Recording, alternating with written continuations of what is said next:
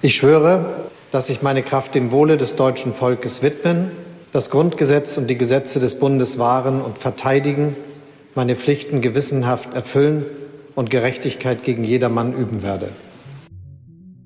Das war Olaf Scholz, unser neuer Bundeskanzler, heute Morgen bei seiner Vereidigung. Die Ära Merkel ist damit endgültig beendet und jetzt sind alle gespannt, was die neue Regierung bringt. Und zwar nicht nur in Deutschland, sondern natürlich auch im Ausland. Unserem wichtigsten europäischen Partner, Frankreich, werden Annalena Baerbock als neue Außenministerin und Scholz noch diese Woche einen Besuch abstatten. Ich habe mich gefragt, wie sieht eigentlich Frankreich die neue Regierung? Vor allem, wenn es um Themen wie Atomkraft und Migration geht, die Macron ziemlich anders sieht als die Ampel. Das bespreche ich gleich mit jemandem, der auch schon in den Startlöchern für die Berichterstattung über den hohen Besuch in Paris steht, nämlich unsere Korrespondentin vor Ort, Michaela Wiegel. Außerdem will ich heute im Podcast für Deutschland auf die Präsidentschaftswahlen in Frankreich schauen. Die stehen nämlich in knapp vier Monaten an. Heißt, es kann gut sein, dass Scholz gar nicht mehr lange Zeit hat, mit Macron so richtig warm zu werden, denn sowohl das konservative als auch das extrem rechte Lager in Frankreich schickt aussichtsreiche Kandidaten ins Rennen. Und vielleicht bekommt Frankreich 2022 sogar seine erste Präsidentin. Alles dazu erfahren Sie in der heutigen Folge am 8. Dezember mit mir, Marie Löwenstein. Bonjour. Ich bin Dr. Falk Stierkart und leite ein medizinisches Versorgungszentrum in Erlangen. Der Job als niedergelassener Arzt ist nicht unattraktiv, aber er scheitert oft schon an der Wurzel.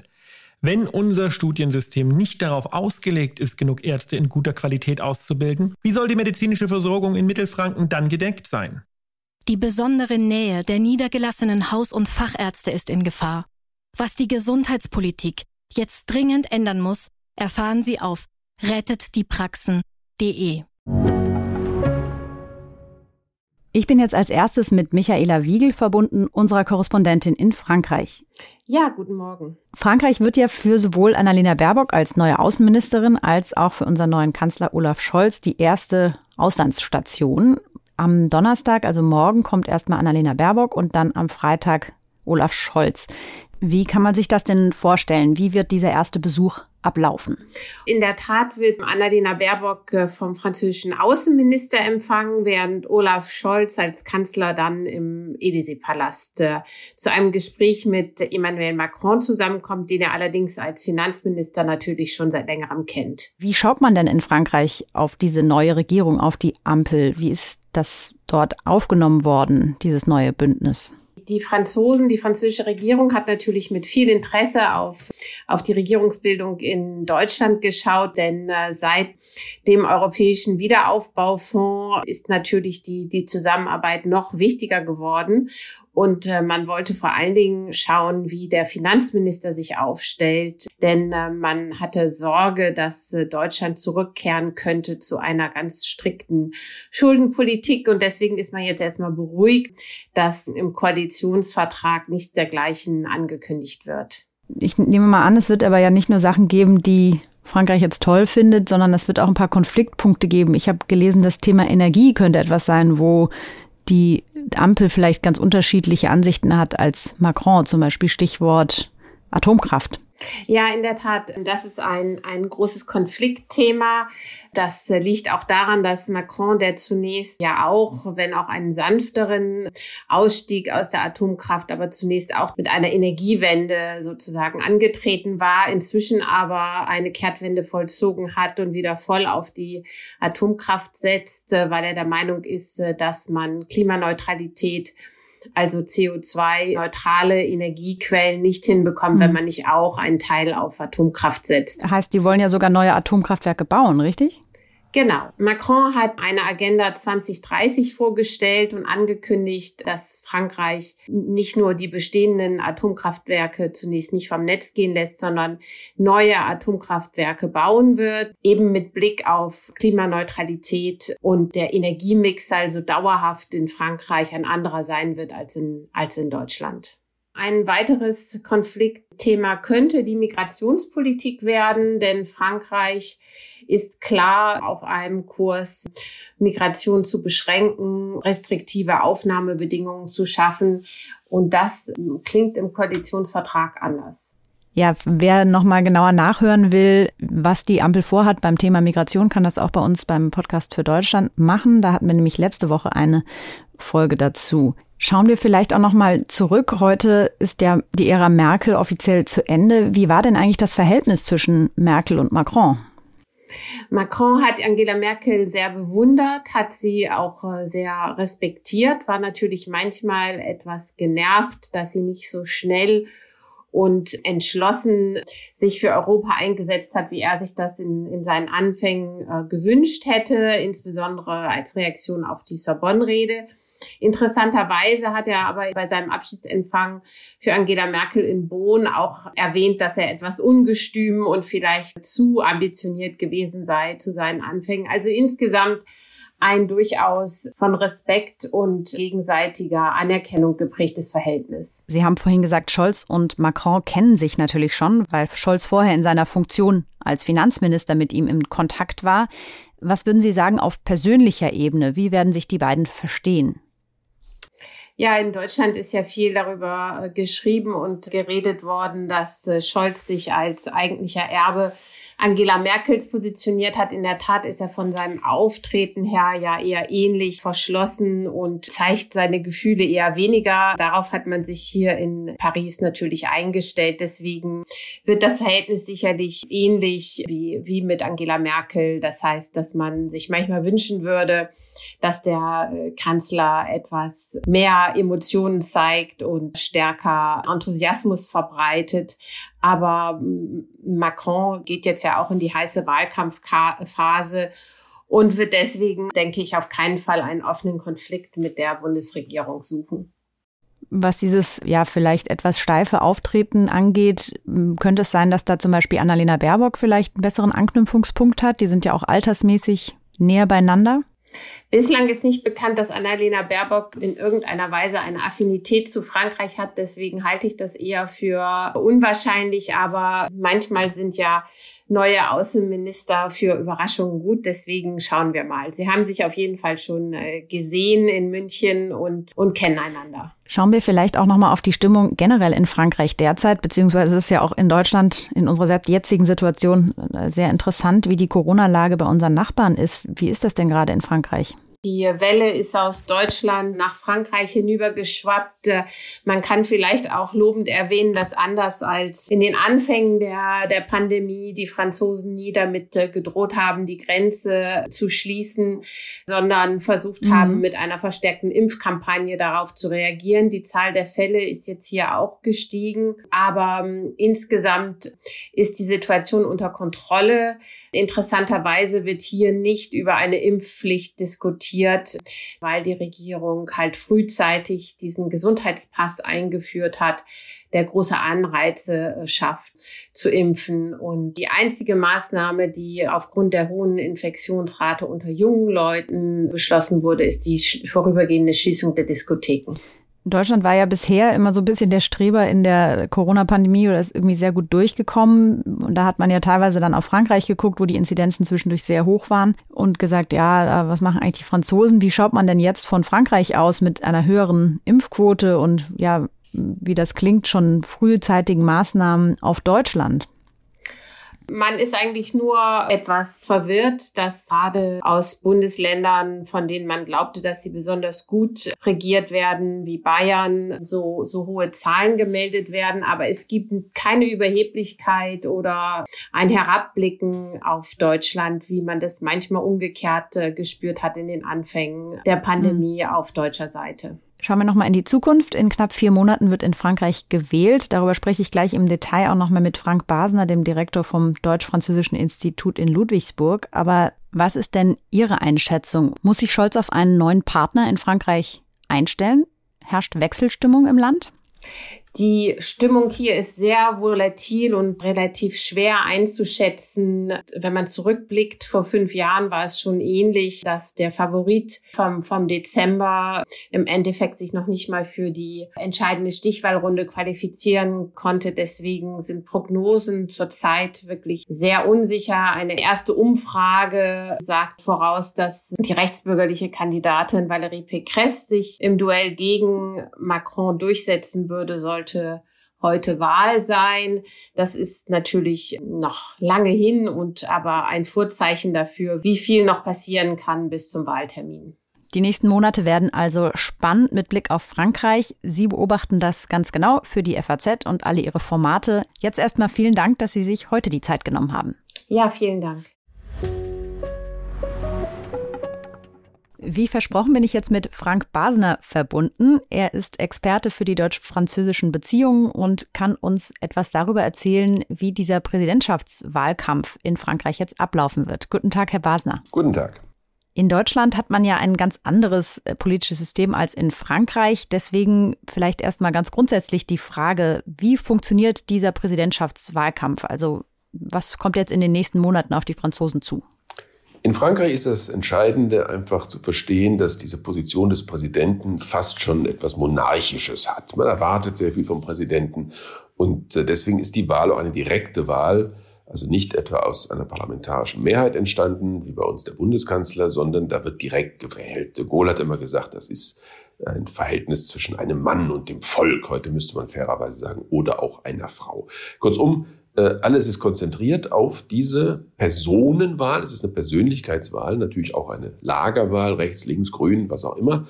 Aber das äh, ist jetzt schon ganz klar, dass die nächsten Monate in Frankreich ganz stark konzentriert sein werden auf die Spitzenpersonen, die tatsächlich als Personen auch antreten. Mhm. Und dann wird es eben in einem Zwei-Runden-System entschieden. In der ersten Runde kann antreten im Grunde, wer will, Hauptsache man hat 500 Unterschriften von irgendwelchen gewählten Volksvertretern, um legitimiert zu sein, um anzutreten. Und dann in der ersten Runde die beiden, die mit den absolut meisten Stimmen rauskommen, die gewinnen das Recht, in der zweiten Stichwahl dann zu entscheiden, wer Präsident wird. Bevor wir auf die möglichen Kandidaten, die Macron herausfordern werden, eingehen, blicken wir vielleicht auch einmal noch zurück.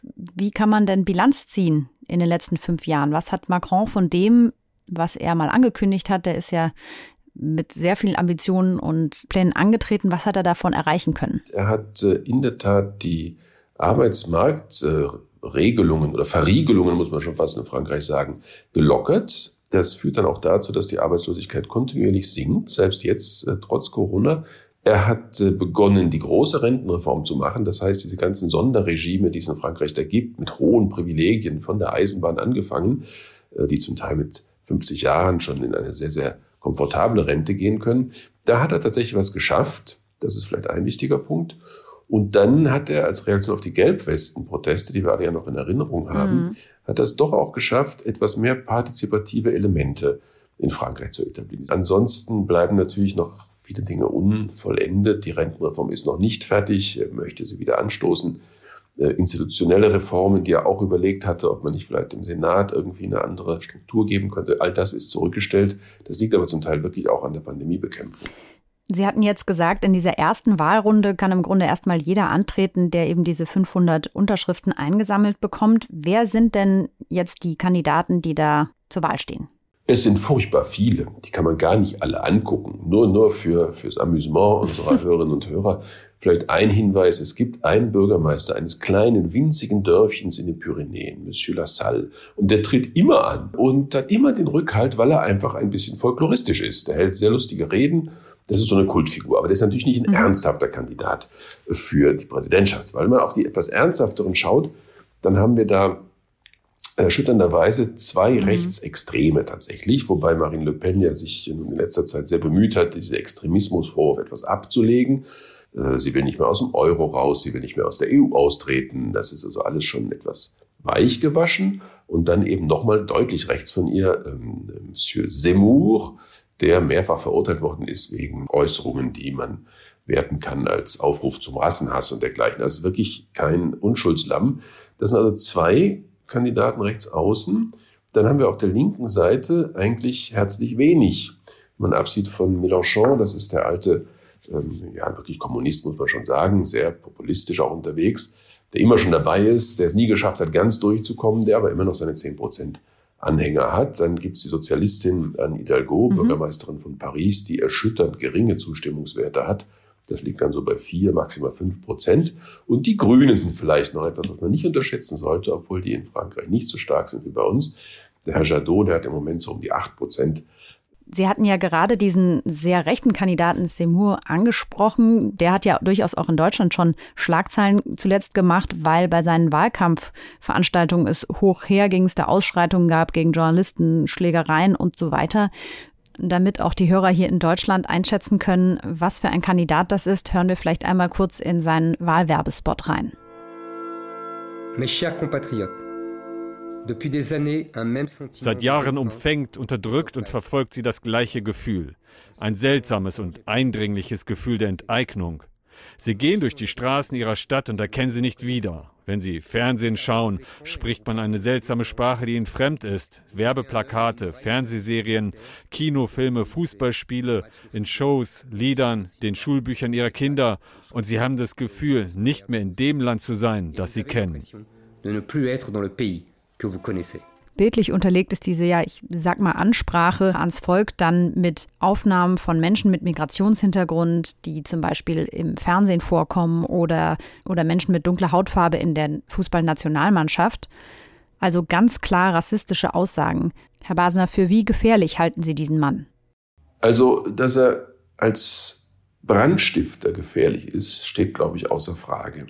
Er zieht das Niveau dieses Wahlkampfs, bevor er richtig losgeht, noch mehr herunter. Es ist sowieso schon ein sehr äh, pöbelnder Wahlkampf. Das ist schon jetzt kein hohes Niveau, auch intellektuell nicht wirklich, äh, nicht wirklich berauschend. Und er zieht es eben noch mal runter durch seine unendliche Provokationskraft und äh, einfach auch Beleidigungen, ähm, immer etwas überzogen, Zuspitzungen.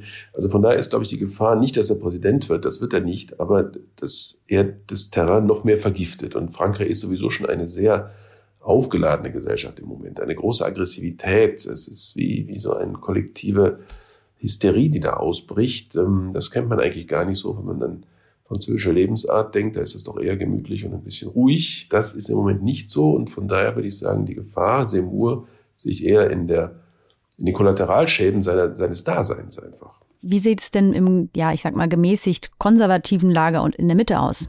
Macron beansprucht ja für sich selbst die Mitte zu sein. Also da ist er schon mal ganz gut etabliert. Und jetzt gibt es eben seit ein paar Tagen eine Kandidatin, die man doch sehr ernst nehmen müsste, Valérie Pécresse aus dem bürgerlichen Lager, aus der Partei Les Républicains. Da wollten es ganz viele werden, viele Männer, und sie hat sich als Frau da durchgesetzt ist keine Unbekannte in Frankreich, war unter Sarkozy Ministerin und regiert zur allgemeinen Anerkennung auch regiert gut die Region äh, um Paris herum. Also da haben wir jetzt plötzlich eine sehr konservativ eingestellte, aber doch mit Rechtskandidatin, die Macron durchaus gefährlich werden könnte. Mhm.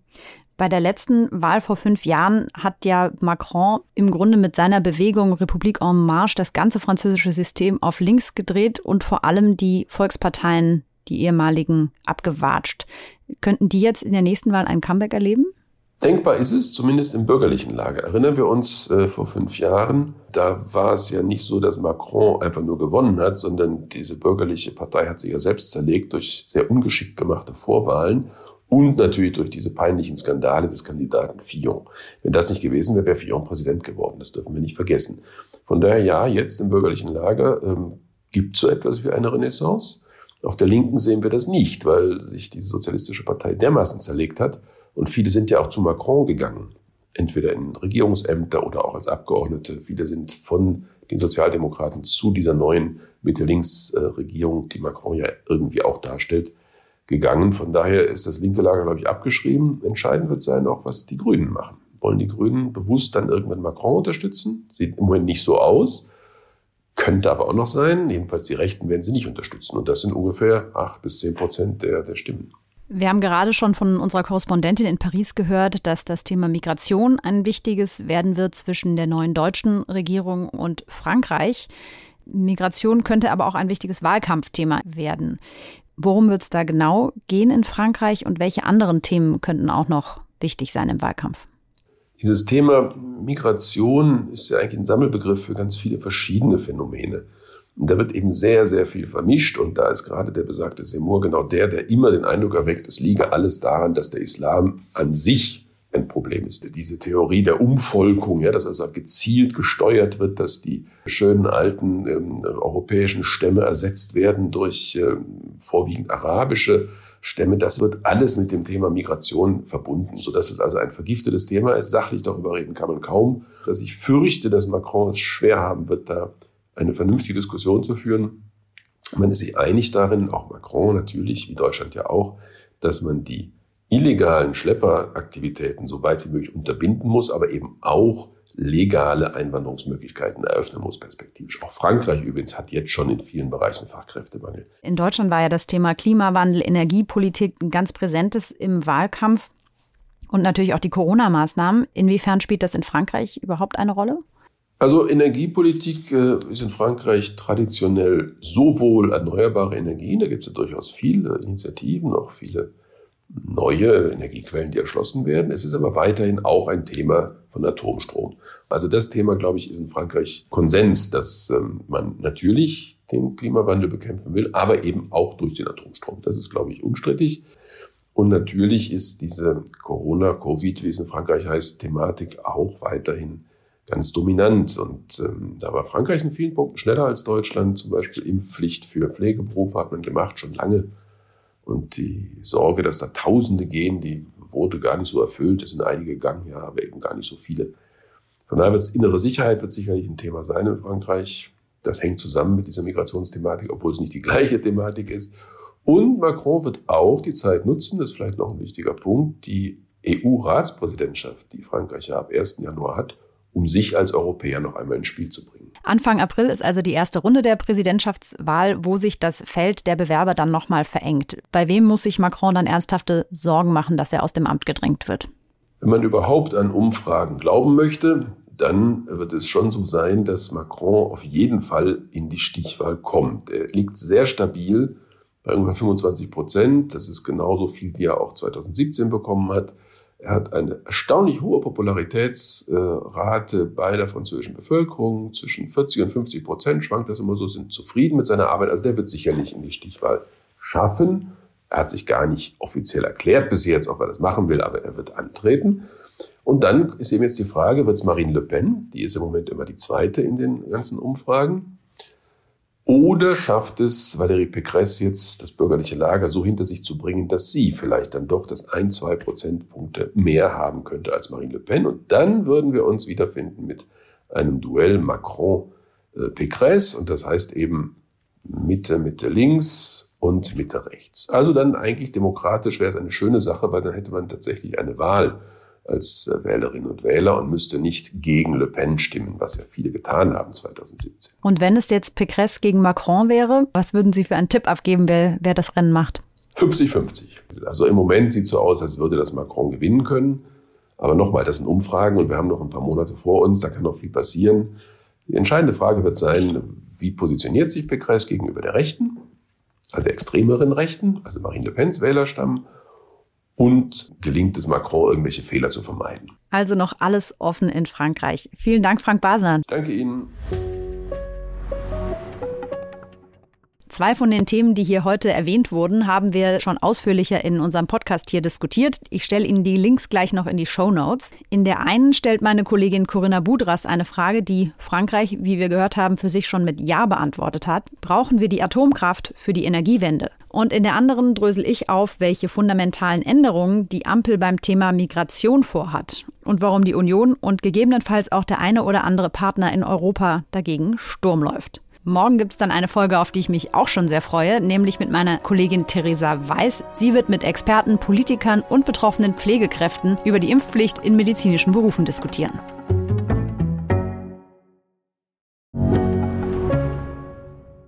Ich bin Dr. Robin John, Allgemeinarzt in Schönebeck. Das ist 15 Kilometer von Magdeburg entfernt und trotzdem zu weit, um hier Nachwuchs zu finden. Immer mehr Praxen im Salzlandkreis bleiben unbesetzt und Patienten haben lange Wege und noch längere Wartezeiten. Das muss sich ändern. Die besondere Nähe der niedergelassenen Haus- und Fachärzte ist in Gefahr. Was die Gesundheitspolitik jetzt dringend ändern muss, erfahren Sie auf rettetdiepraxen.de.